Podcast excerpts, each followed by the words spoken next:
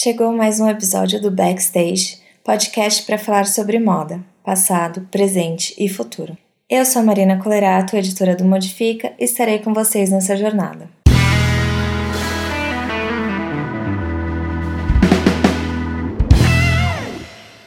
A gente está aqui com a Heloísa Faria é, em mais um episódio do Backstage. A Elo Faria é uma estilista em São Paulo, tem experiência com desfile, tem uma trajetória longa na moda e ela veio contar pra gente um pouquinho do backstage do que quer ser mulher estilista na moda no Brasil. Oi, Elo, tudo bem? Tudo bom, Ma? Obrigada por estar aqui com a gente compartilhando a sua história, todas as suas experiências. Elo, para quem não conhece, conta um pouquinho da sua história. Bom, eu estudei na Santa Marcelina, estudei desenho de moda. E assim que eu saí da faculdade, eu me juntei a mais três estilistas. A gente formou um coletivo que chamava Petit. E a gente, desde o começo, trabalhou com foco na sustentabilidade. Era um coletivo que trabalhava só com upcycling, quando nem existia o termo, na verdade. Mais ou menos que ano? Era 2005. Tá. 2005, 2006. Então faz um bom tempo já. Já, mais de 10 anos. Mais de 10 anos. E a gente começou apresentando as coleções na Casa de Criadores. Foi uma experiência fantástica. Era muito interessante trabalhar em grupo, era um grupo de três mulheres e um homem. E a gente fazia tudo coletivamente. Todas as peças, assim, as peças a gente nem falava de quem era, porque era realmente um coletivo. Podia começar com um, continuar com outro, terminar com outro, ou a gente, enfim, trabalha até o desenvolvimento da peça em conjunto. E sempre pegando peças de brechó e transformando. Foi, foi, uma, foi uma experiência muito legal. É, não, na época a gente não conseguiu viabilizar comercialmente, então a marca acabou não continuando. Uhum. Durou um tempinho legal, até durou uns quatro anos, quase cinco anos. A gente fez, chegou a fazer dez desfiles na casa de criadores. Ah, bastante. É, foi bastante coisa. Aí a gente se separou e eu resolvi continuar com a minha marca, né, homônima. No começo da minha marca, como eu tinha saído desse histórico de upcycling, que eu não não consegui viabilizar comercialmente, eu tentei uma outra coisa, que foi uma produção mais tradicional. Mas logo eu vi que não era a minha praia, que não era uma coisa que me trazia felicidade, que não era uma coisa que eu acreditava comercialmente também, que eu não acreditava nem como. Ah, que eu não acreditava nisso pro mundo também. Uhum. Até porque não é assim que eu costumo consumir, né? Você já tinha uma relação com o brechó, por isso que o Petit tinha essa, é, essa vibe também. Exatamente. Todos nós tínhamos um acervo grande. Uhum. Eu sempre comprei em brechó, sempre. Quando eu tinha uns 13 anos, 14 anos, eu costumava trocar roupa minha em brechó. Eu não comprava, eu trocava. Uhum. Né? E foi aí que começou a minha paixão por roupa antiga. Fora as coisas da minha avó e da minha mãe que eu pegava, né? Aí depois desse depois desse momento aí com a Petit, depois desse depois desse começo com a minha marca, né, que eu tentei esse esse caminho mais tradicional de produção, eu voltei para o upcycling e voltei para o upcycling de uma maneira mais ampla, não só fazendo upcycling de roupa vintage, mas fazendo um upcycling de, de, modelagem, que eu acho. Às vezes a gente trabalha, a gente tem alguma peça antiga nossa de brechó que a gente fala, nossa, essa peça é muito incrível, essa peça tinha que nascer de novo, sabe? Uhum. E eu retrabalho essas modelagens antigas em peças novas, com algumas alterações, com algumas adaptações. Trabalho tecidos vintage, trabalho roupas vintage, trabalho tanto tecidos meus mesmo. Às vezes eu, eu faço alguma estampa e acabo não usando toda, todo o tecido na coleção. Eu retrabalho esse tecido em outra coleção sem problema nenhum. Uhum. Fazendo é. as coisas girarem, né? Fazendo as coisas girarem. Não, Ganharem assim, vida de é, novo. Não tem, não tem nada descartável aqui Sim. dentro, assim. Tudo é retrabalhado, esse é um mote. E você, eu, você ficou 10 é, dez desfiles na casa com o Petit e depois você entrou com a Heloísa?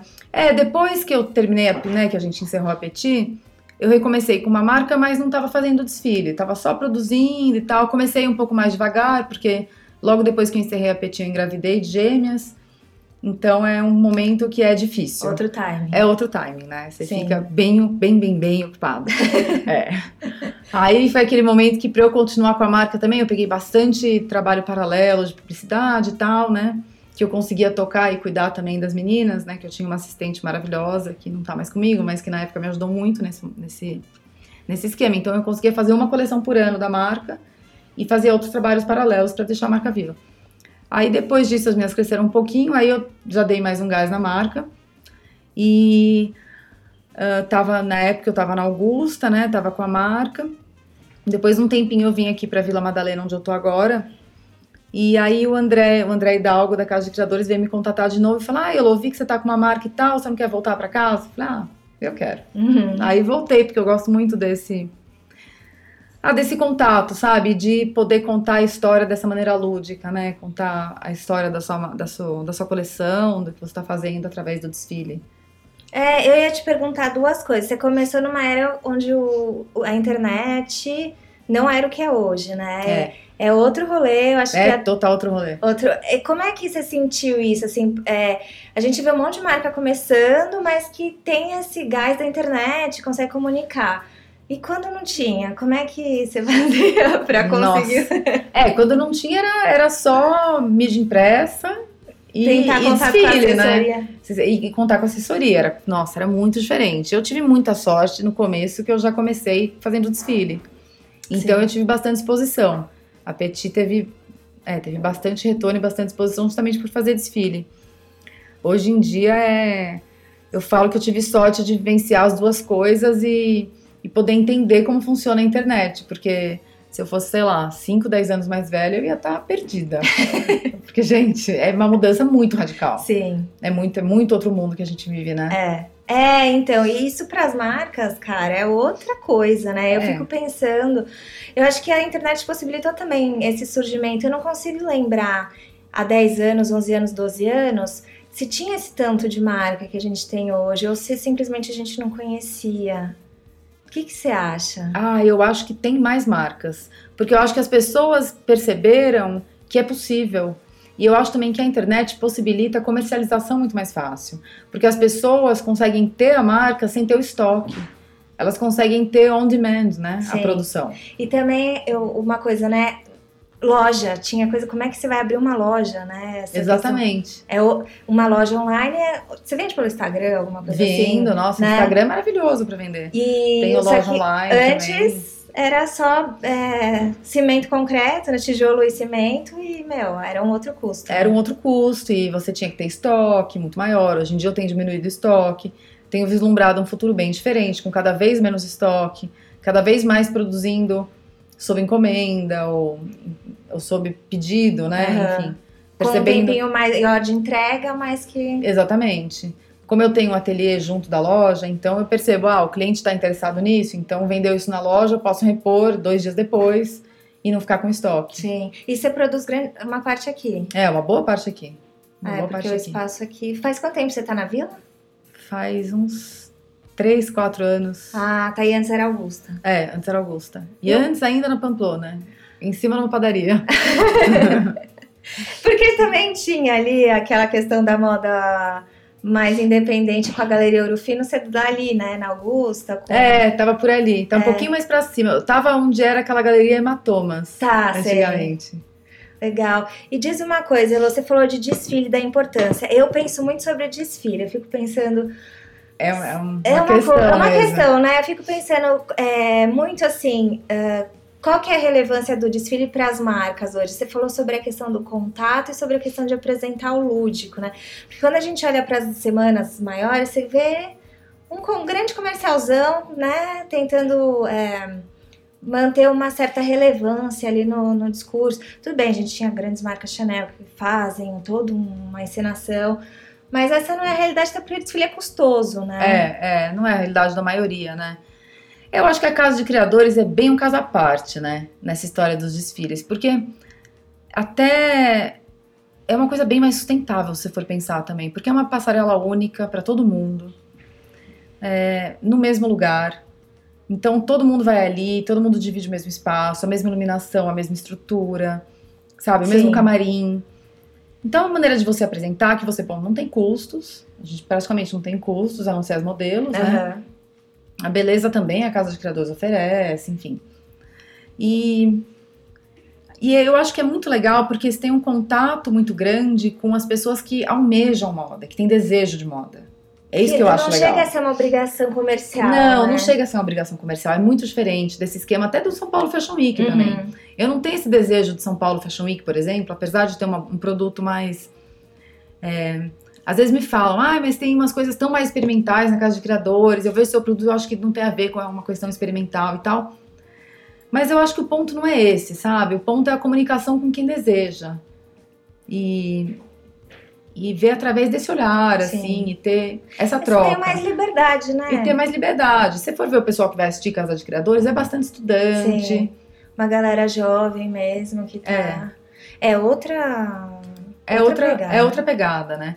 Eu acho também que a coisa do desfile é é um formato antigo, né? É um formato que, que tem muito a ser repensado, principalmente no aspecto comercial. No aspecto comercial mesmo, tem marcas que são tão comerciais que não faz tanto sentido mesmo. Mas acho que como experiência e como desenvolvimento da própria marca é muito interessante.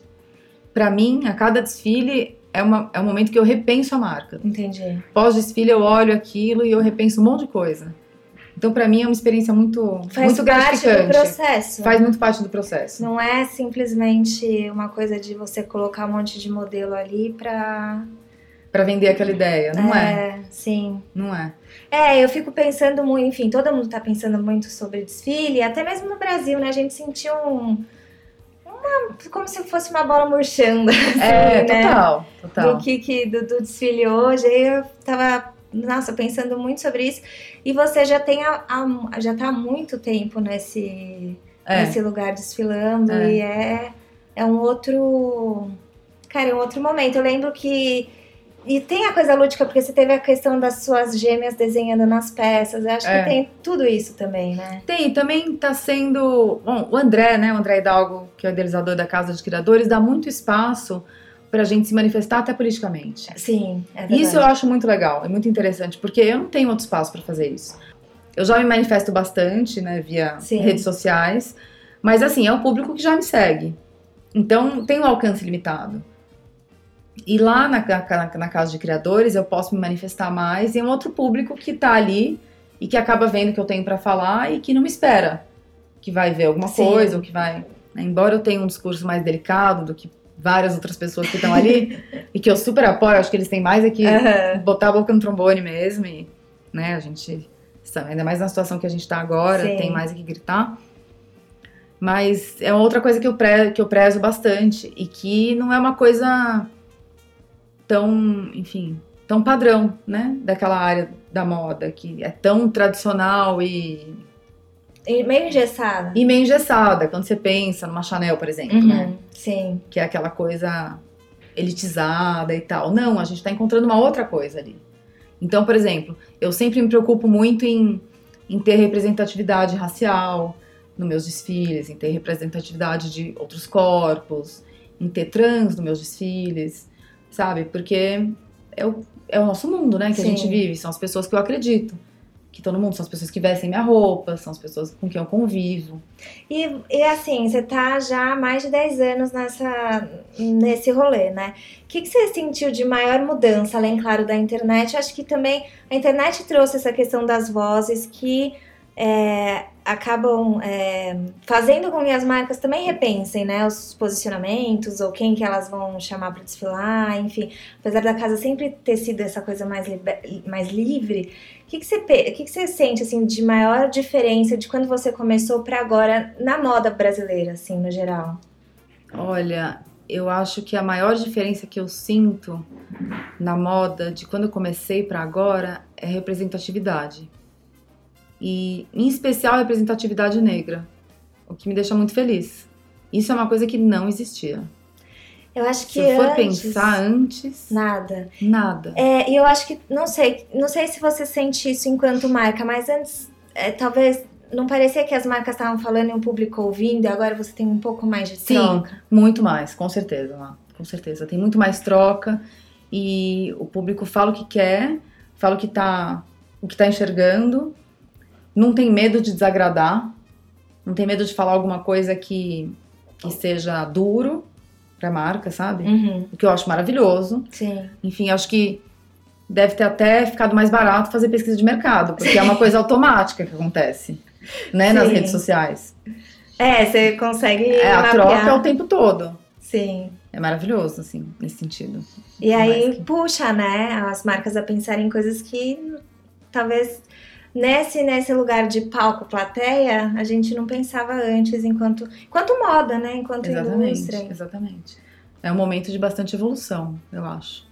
Para as marcas, eu acho que a moda prestando atenção nesse diálogo vai evoluir muito mais rápido no Brasil do que o próprio país. Sim. Né? É, eu acho que não ter medo, né? Eu vejo que você, não, não tem uma. A, a Heloísa Faria, enquanto marca, não tem esse medo de se posicionar, né? Acho que muitas marcas às vezes têm esse receio, esse medo. É, porque você se posiciona e você toma vários xoxos. Eu, quantas vezes que eu me posicionei politicamente, perdi um monte de seguidores. Mas ai, desculpa. Sim. Desculpa. Eu sou contra várias coisas. Eu sou contra o Bolsonaro, eu falo. Sim. E vou continuar contra. Eu sou contra o porte de armas. Eu sou contra. E posse também, enfim. E é muito difícil, é uma marca homônima que você tá por trás. É muito difícil separar, né? É, muito, muito. Você não separa. Não tem você como, tenta. Né? Eu, eu tenho tentado, assim, até feito um trabalho com, com uma artista aí que a gente tá, às vezes, separando, porque senão você fica meio sufocada. Sim. Pelas duas coisas, sabe? Por você e pela marca. É, e pelos filhos. As filhas, no caso.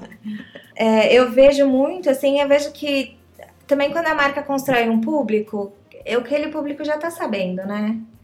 Do que que. Tá aqui, você vai ouvir alguma coisa também que de repente faça você pensar, não é para só para te agradar. Acho que a marca também não serve só para agradar o público, não. né? Ela serve. A moda não serve só para agradar, né? Eu acho que a gente perdeu um pouco isso, mas talvez estamos retomando um pouco de que a moda pode ser mais política, mais provocadora. Ah, eu acho que estava na hora, né? Eu acho que, sei lá, a gente não tem isso, esse diálogo, talvez desde a década de 60.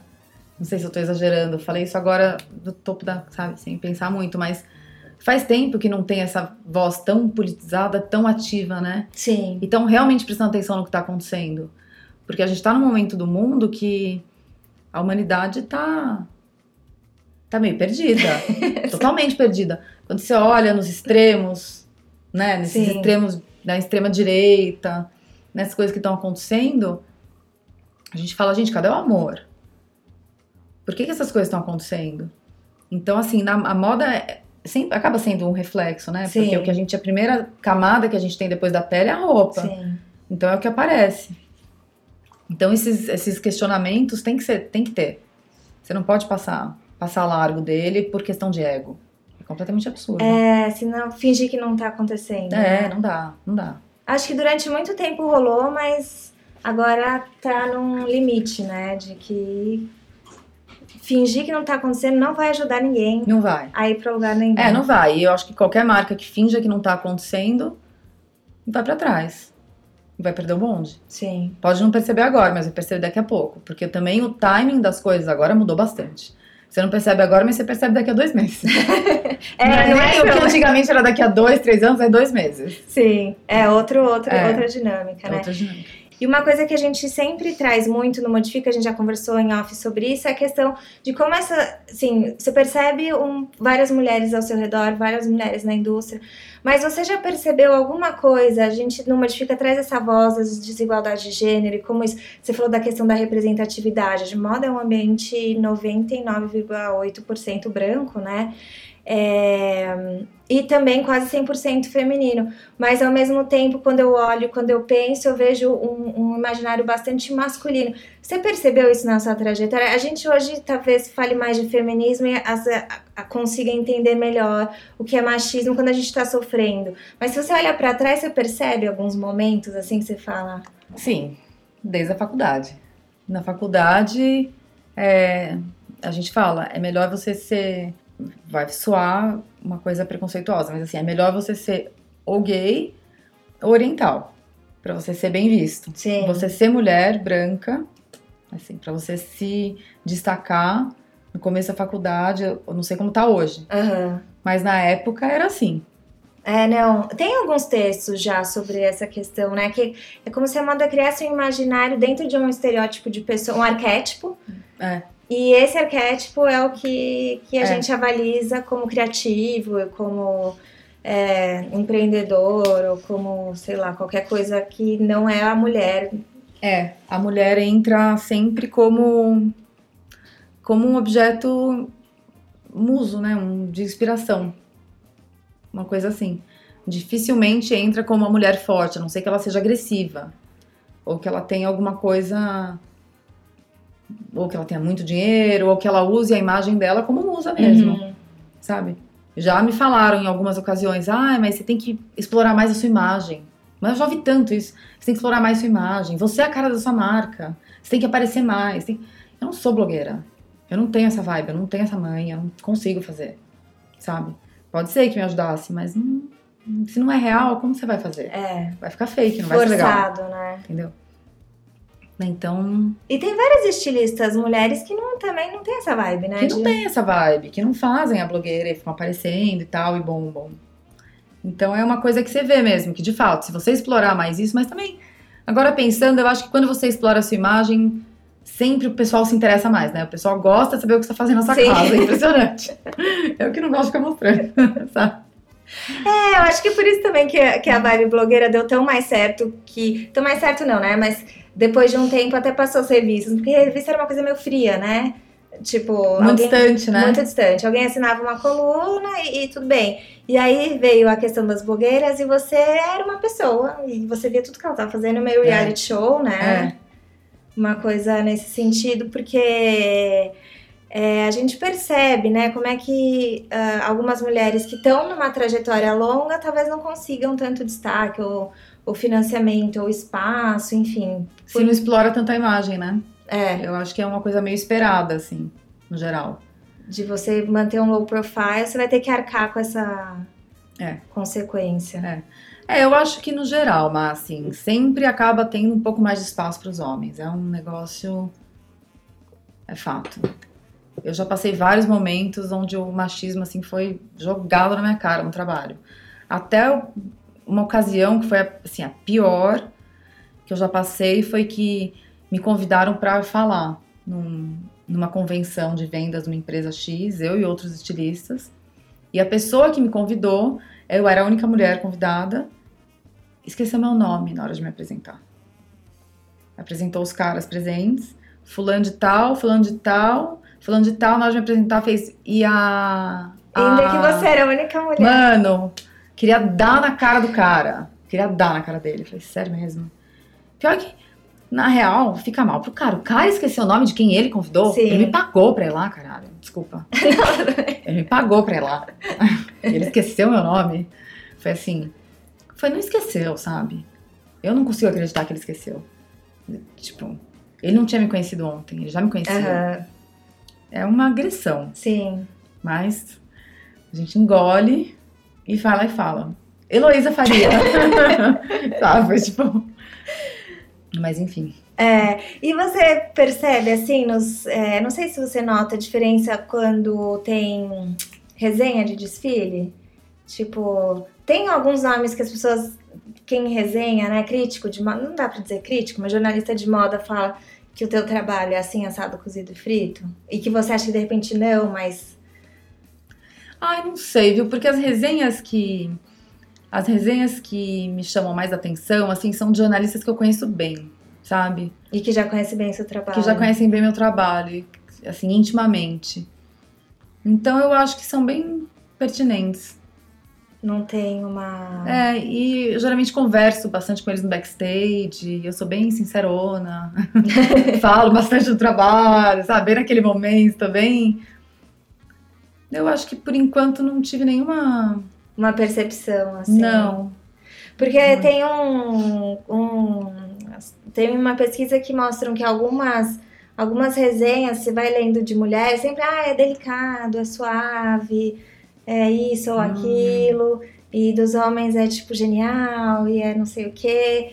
E aí eu às vezes fico curiosa. Eu não sou muito de ler resenha de desfile, daí eu fiquei pensando. É que também no Brasil tem uma outra dinâmica, né? Tem essa conversa, tem Brasilise que ajuda muito a galera a escrever. Não tem tanta crítica, né, mas É, não tem muito. É.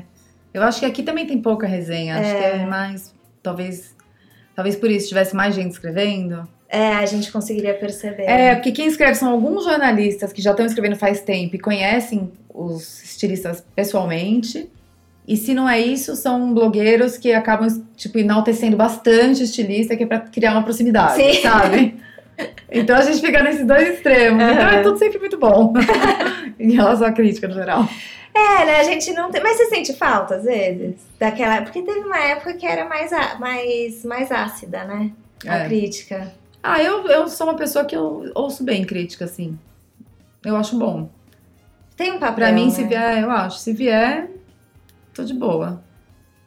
Não fico ferida. Posso até ficar, mas passa. é, você pode é. ficar meio chateada, mas você vai entender, né? É, não, acho bom, acho bom. Entendeu? É importante. É, é, às vezes eu falo, gente, às vezes faz falta, até pra gente mesmo que tá de fora, poder entender melhor o que, que tá acontecendo, né? É, a gente Mas tão como. E, e talvez, não sei, fico pensando, será que volta agora com uma moda mais política, menos é, menos comercial, se é possível. Como é que você vislumbra o futuro, assim, da Heloísa na passarela, da Heloísa enquanto marca? Como é que é para você? Você pensa, você pensa, que esse formato é um formato que vai durar? O que, que você imagina? Olha, é difícil te, te fazer essa, te responder essa pergunta, porque muda muito, né? Eu sinto que muda muito porque tudo tá mudando muito. Eu tenho pensado muito nessa sua pergunta. É, porque, por exemplo, eu tinha um formato de mais estoque, que é uma coisa que eu tô mudando. É, eu resolvi fazer. Eu costumava produzir praticamente tudo que eu desfilava. Porque sempre teve muitas pessoas interessadas, mas assim, são pessoas pontualmente interessadas em uma peça aqui, uma peça ali. E eu fui vendo que isso não funcionava, que eu acabava ficando com estoque, que não. Depois eu não consigo dar vazão, sabe? Uhum. Então acho que eu vou começar a fazer mais on demand mesmo, né? Sob pedido. E fazendo um, uma produção focada em algumas coisas que eu sei que sai mais. E, e eu tô estudando como que, como que essa marca vai, a minha marca, né, Heloísa Faria, vai, vai evoluir no futuro. Eu acho que eu vou fazer uma coisa.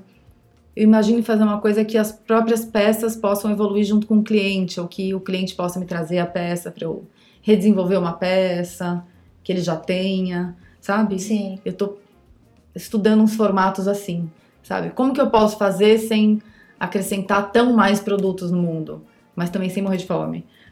É, essa é uma questão, né? Como é que você vê, olhando para trás assim, é, como é que é essa trajetória de sobreviver e viver de, de moda? É muito difícil. É muito difícil. Eu faço várias outras coisas, né? Assim, figurino para filme, figurino para série, é, desenvolvo uniforme para escola, uniformes variados, enfim. Faço medida também, que é uma coisa que eu acho que é um, é. uma coisa bem interessante para o futuro. E não dá para ficar só no varejo, assim, não. coleção vende, coleção vende, né? Não. não. Porque às vezes quem não tá no business não tem essa noção, né? E eu, eu fico pensando, talvez. Legal, a internet possibilitou um monte de marcas um monte de marcas, mais acesso, mas também, cara, você tem roupa aí adoidado, né? Exatamente. E assim, eu não sigo tendência, né? Eu não faço uma roupa que, ah, é o, sei lá, é a Batman, sabe? É um negócio que é tipo a Balenciaga. Não é. Então, é uma coisa muito minha, o que é uma loucura. mas é o que eu faço.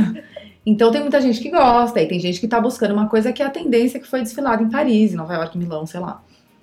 Então, por isso também a saída da roupa não é a mesma velocidade. E eu também não produzo uma quantidade grande.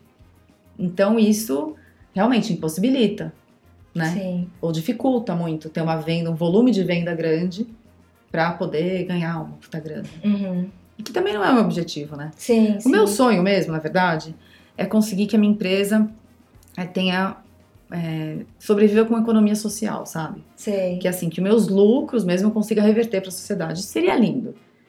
Né? Quando eu falo isso é, logicamente, eu tenho um salário para mim, incluir dentro desse, desse salário uma verba para pesquisa, tudo isso, e tendo um, um lucro legal, poder reverter para o resto da sociedade, Sim. tanto que está precisando. E é para aí que eu tô caminhando, né? Vamos ver.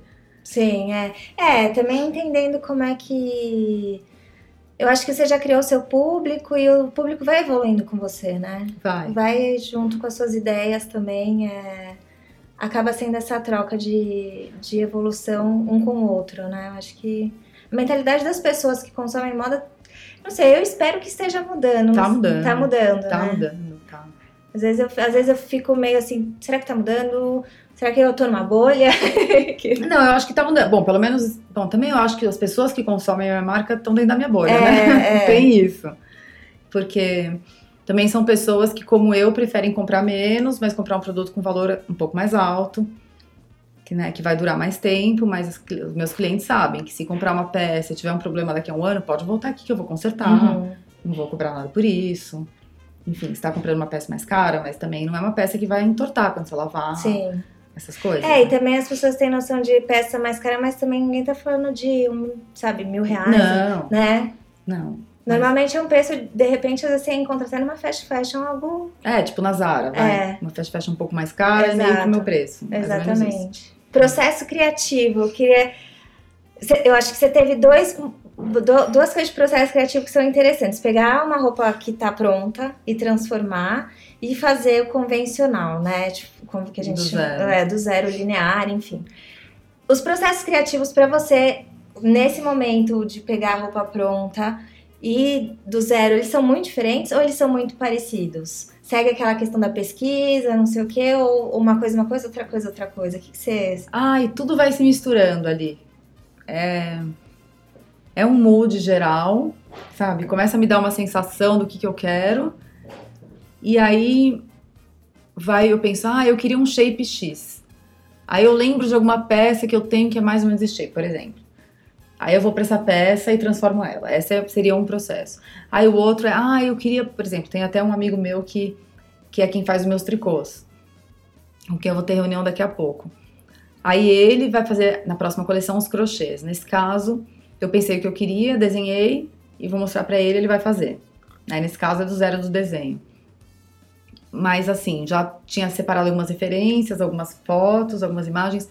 Essa, essa última, essa próxima coleção começou de um desejo de um casal que não existe, que é a Kate Bush com o Chet Baker. Ah, tá. Como se eles existissem num mundo assim que eles meio que nunca se encontram, sabe? Aham. Como se ele fosse, imagina, se o Chet Baker fosse lavar, lavar roupa numa daquelas lavanderias, assim, e encontrasse a Kate Bush dentro da máquina.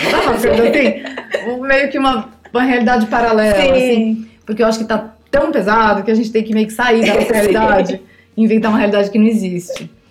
E você cria duas coleções. Como é que é Duas essa? por ano. Duas por ano. É, e daí durante o ano eu vou pondo mais algumas coisas, às vezes algumas coisas de carnaval, uma coleçãozinha de carnaval, algumas coisas de Réveillon, sabe? Mas você não se sente nessa pressão? Porque assim, né? A gente saiu das duas coleções por ano para 50 coleções no mês. Essa pressão. Ah, não dá. Não dá. Quem faz roupa que nem eu, assim, slow fashion, nem pensar. Não tem como. né? Não dá, e porque assim, eu sou, eu sou muito mais preocupada com o acabamento, com o caimento da peça, com a modelagem, sabe? E que é uma coisa que no fast fashion não existe, né? Não. E eu nunca conseguiria comprar uma roupa, por exemplo, na Forever 21. O primeiro por princípios, mas segundo porque é é roupa de adolescente. Sim. Não veste uma mulher adulta. É difícil. Sim. Então, o, o processo, o tempo de desenvolvimento da peça é muito mais longo. Até ficar realmente impecável. Então, assim, as minhas clientes acabam ficando muito fiéis. Porque elas vêm uma vez, provam a roupa, às vezes olham pendurado no cabide e falam, ah, bonita e tal. Mas não se ligam. Na hora que elas provam, elas falam, nossa, mas cai muito bem. E aí sempre voltam e voltam, porque realmente o caimento sempre é muito bom, porque o processo é longo, são muitas pilotos até ficar pronto. Às vezes eu faço cinco, seis pilotos, a dele não acredita, não fala, nossa, tá bom. Ela fala, ah, mas tem um micro negocinho que. Sim. e, mas esse micro negocinho é o que faz a peça ficar perfeita, sabe? Aham. E eu acho que é isso, é, é isso que faz. A diferença. É. Né? Que a gente foi perdendo muito, né? Com essa massificação Master Blaster. É, é, e não dá, gente, ninguém mais tem espaço. Bom, eu mesmo posso falar, porque eu sou muito apegada com roupa. E eu guardo as coisas e cuido. Então, assim, eu tenho roupa desde que eu tenho 15 anos. Eu não tenho mais onde pôr. E eu não sou de consumir muito. Mas como eu não jogo fora, Sim, vai Sabe? acumulando eu tenho, então assim, eu, alguns anos. Então eu comecei, por isso, isso que tornou, que me fez começar a pensar. Tipo, Heloísa, como que você vai fazer? Se você não consome, qual é o sentido de você ter uma marca produzir e vender roupa para as pessoas se você não compra nada? Sabe? Aí eu comecei a repensar no produto, exatamente, o valor do produto, que produto que eu ia fazer, o que que eu consumo, o que que eu consumiria, Sim. sabe? O que que valeria a pena fazer? É, eu acho que nessa vibe de desprodutificação, né? É muito desafiador para quem trabalha com moda, com produto, Exato. né? Porque você fala, tudo já tá feito, né? Mas a questão criativa está muito intrínseca também, então não é uma questão de parar de criar, né? É uma é. questão só de ter, encontrar outras formas de olhar para moda, né? Exatamente. Para roupa, para moda. É. É. Às vezes reproduzir o que já está produzido, ou, né? Repensar o que está produzido, quero dizer, né? Sim. Pegar uma coisa que está feita e refazer de outro jeito. Desfazer e fazer de novo. Pra é. não criar um novo lixo, um novo. É, isso foi uma coisa que desde o começo foi uma. que tá, tá dentro de você e segue, né? É, é uma coisa que segue. Você pegou a era de revistas de moda. Peguei, Mara. Que era, né? Que era revista de moda e ainda tem espaço para revista de moda? Então, eu acho que tem espaço para as revistas de moda, mais como revistas de moda e arte. Sabe? Que são revistas mais como revistas mais colecionáveis, mais uhum. como a FFW. Como, eu acho que são é muito relevante o trabalho como faz a Marie Claire, por exemplo sabe? Ou como fazia a Ellie, né? Não consigo não mencionar a Ellie, Sim. tipo, desolê que a Ellie acabou. É, é. Eu acho muito legal a L'Officiel, geralmente os artigos e tal. Mas a questão do impresso, eu acho que tá fadado a é, né? acabar, né? Vai Tem ser... que ter um valor, uma coisa diferente no impresso que, fa... que justifique o impresso. Que justifique o impresso. Aí, no caso, eu acho que é uma revista mais colecionável uhum. mesmo, como uma FFW, uma Another, uma. Sim. Sabe? Não sei se você conhece aquela Ai, chama Woman? Não. Agora eu esqueci, uma gringa aí maravilhosa. Bom, enfim, tem tantas, né? Gringas tem. maravilhosas. Aí eu acho que sim. Mas essas e as são mega mais. Campanhas? Mega campanhas também é uma coisa. Mega editoriais. É, mega, mega campanhas, mega editoriais. Ai, eu acho que podia, né? É. é muito foda, é muito maravilhoso. Quando você vê as, os editoriais que a. Diane. Ah, sim, Vreeland. Isso faziam os editoriais milionários, sensacionais, nossa. É lindo, né? As imagens que saem dali são maravilhosas. Se alguém puder pagar, acho que é super caro. Agora eu não posso. Mas ainda rola, você ainda faz, você faz campanha? Como é que é? Ah, eu faço. Tem algumas que eu faço e que não custam um centavo, né? Eu lembro que você lançou uma série de vídeos muito bacana. Foi um vídeo, foi uma série. Acho que Será que foi, foi pro figurino? Não sei, mas tinha uma coisa de vídeo. Não, foi pra coleção. Qual que foi, será, que você tá falando? Porque a gente faz tudo muito sem custo. Mas muito sem custo. Acho que foi. Será que foi aqueles que foi um monte de gente que a gente andou no centro, terminou no karaokê? Eu acho que foi. Não, isso foi zero reais. Foi meu boy que filmou, ele que tava aqui, acabou de passar. Aí foi meus amigos, o cast é tudo amigo. Tipo, paguei duas modelos só, que também eram amigas. Ah, bom, eu tive o gasto que foi o karaokê, né? Tá. Eu tive que pagar pro pessoal no karaokê, mas também foi ok. As roupas eram minhas, então eu não paguei. Fotógrafo, né? Diretor de cena também, tudo foi meu boy. O maquiador é meu amigo também, aí eu fiz uma permuta. Foi isso. Ah, vai. É, eu acho que é muito isso, mas ficou muito bom. Tanto ficou muito eu, bom. Eu, eu tava lembrando, eu, eu não lembrava o nome, mas eu lembrava do, que era como se fosse uma série, né? Que foi, foi, ficou muito legal. Aquilo ficou muito legal. E, eu, e o público tem uma receptividade legal? Como é? Às ah, vezes, eles adoram. adoram. Aquilo rolou super. É. é, isso é muito legal, assim, fazer esse. Hoje em dia é o caminho, né? Transmídia, né? Sim. Fazer uma coisa que vai, que conversa com todas as mídias. É. Aí realmente. Então, o que acontece é, eu acho que esses mega budgets é uma coisa que vai ficar no passado. Sim, não dá. Que eu acho que, na verdade, é uma extravagância de quem tem dinheiro. Sim. E é um tesão fazer. É. Mas eu também acho legal, que isso mas... conversa com algumas pessoas. Sabe que é uma coisa que eu sempre tive. Eu sempre gostei muito de editorial. Quando eu saí da moda, quando eu saí da faculdade, eu fui trabalhar com revista. E sempre achei muito mara, mas eu percebi que as pessoas fora meio que da moda não sacam muito, elas não entendem, sabe? Porque são muitas inspirações, né? É, um monte de referência, é. né? Que você tem que trabalhar com arte, e às vezes moda nem tem roupa, pegar. né? E às, às vezes tem roupa, exatamente. Às vezes a menina tá mais pelada só, e, e a pira é que, tipo, ela tá numa montanha. Exato. E aí é. as pessoas que estão falando, isso não é pra ser de roupa? não, Nossa, eu lembro de um editorial antigo com a Verusca, que ela vai no Trans-Siberian Express, é um negócio lindo, umas roupas, nossa. E a Verusca no trem, indo pra Rússia. É um negócio tão megalomaníaco, tão lindo. Agora eu não lembro quem é o fotógrafo, mas eu li a matéria sobre, a, sobre, a, sobre o editorial e foi uma coisa assim, caríssima. Você imagina aí com todo mundo, a modelo, fotógrafo, maquiador, assistente de fotógrafo. Todo mundo. Sei mais quem, pra Rússia. Nossa, pagar o trem pra todo mundo. Não. pagar o trem. é muito. Fechar o vagão. Fechar o vagão, é dar luz. Nossa, é muito, né? Muita viagem, mas é lindo, né? Sim. É, essa, época acho que não volta mais. É, né? não tem, tem mais. Não, e não tem nem mais quem contrate essas equipes. Hoje em dia, a gente sabe, com, com a coisa da internet e dos smartphones e tudo isso, todo mundo é fotógrafo. É, todo verdade. mundo filma, todo mundo edita. Então as marcas contratam uma pessoa para fazer um pacote de, de material por muito pouco dinheiro. Antigamente você pedia um filme e você estava disposto a pagar 50, 100 mil. Hoje em dia você quer um filme por 4 mil, Sim. 5 mil. Entendeu? É, não, é outra coisa, né? É outra acho que não dá coisa. mais. Tudo bem que quanto mais pessoas na equipe, mais caro vai sair, mas acho que a ideia é.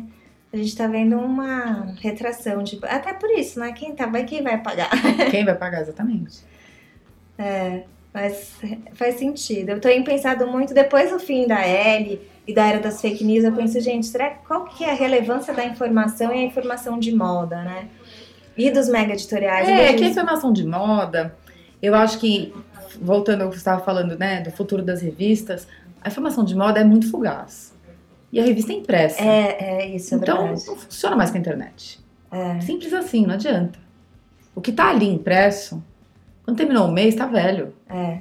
sabe? Se não for realmente uma coisa dessa, tipo, Então, que é, transcende a própria moda, não faz então sentido. por isso que a Ellie fazia sentido, porque eram os editoriais mais maravilhosos, sabe? Mas Marie Claire faz uns editoriais legais também. Eu acho que faz, e, e tem umas matérias muito interessantes. É, é um jornalismo. É um jornalismo de qualidade. Sim. Mas assim, é isso que, que a gente fala. Antes a gente, eu lembro, pô, quando era pequena e comprava revista e lia Capricho, tudo, era novidade que eu tava vendo. Sim. Eu não tinha outro lugar pra ver. Hoje em dia, você, tudo que você lê, que você vai ver de cosmético, por exemplo, a parte de beleza da revista, você já viu mil vezes. Sim. Não tem nada ali que é novidade. É. Nada que você vê na revista é novidade. Então é isso, gente. Nossa conversa com a Heloísa é, fica por aqui. Mas também, quem quiser deixar pergunta, manda pergunta. É, depois, qualquer coisa, se tiver curiosidade, eu falo para entrar no perfil da Heloísa, perguntar para ela lá nas redes Fica sociais. Elo, obrigada pelo Obrigada, papo. Má. Continuem acompanhando o backstage, vamos ter outros episódios. Queiram deixar, quem quiser deixar comentário, sugestão, pode deixar que a gente está ouvindo. Obrigada, Má. Beijão.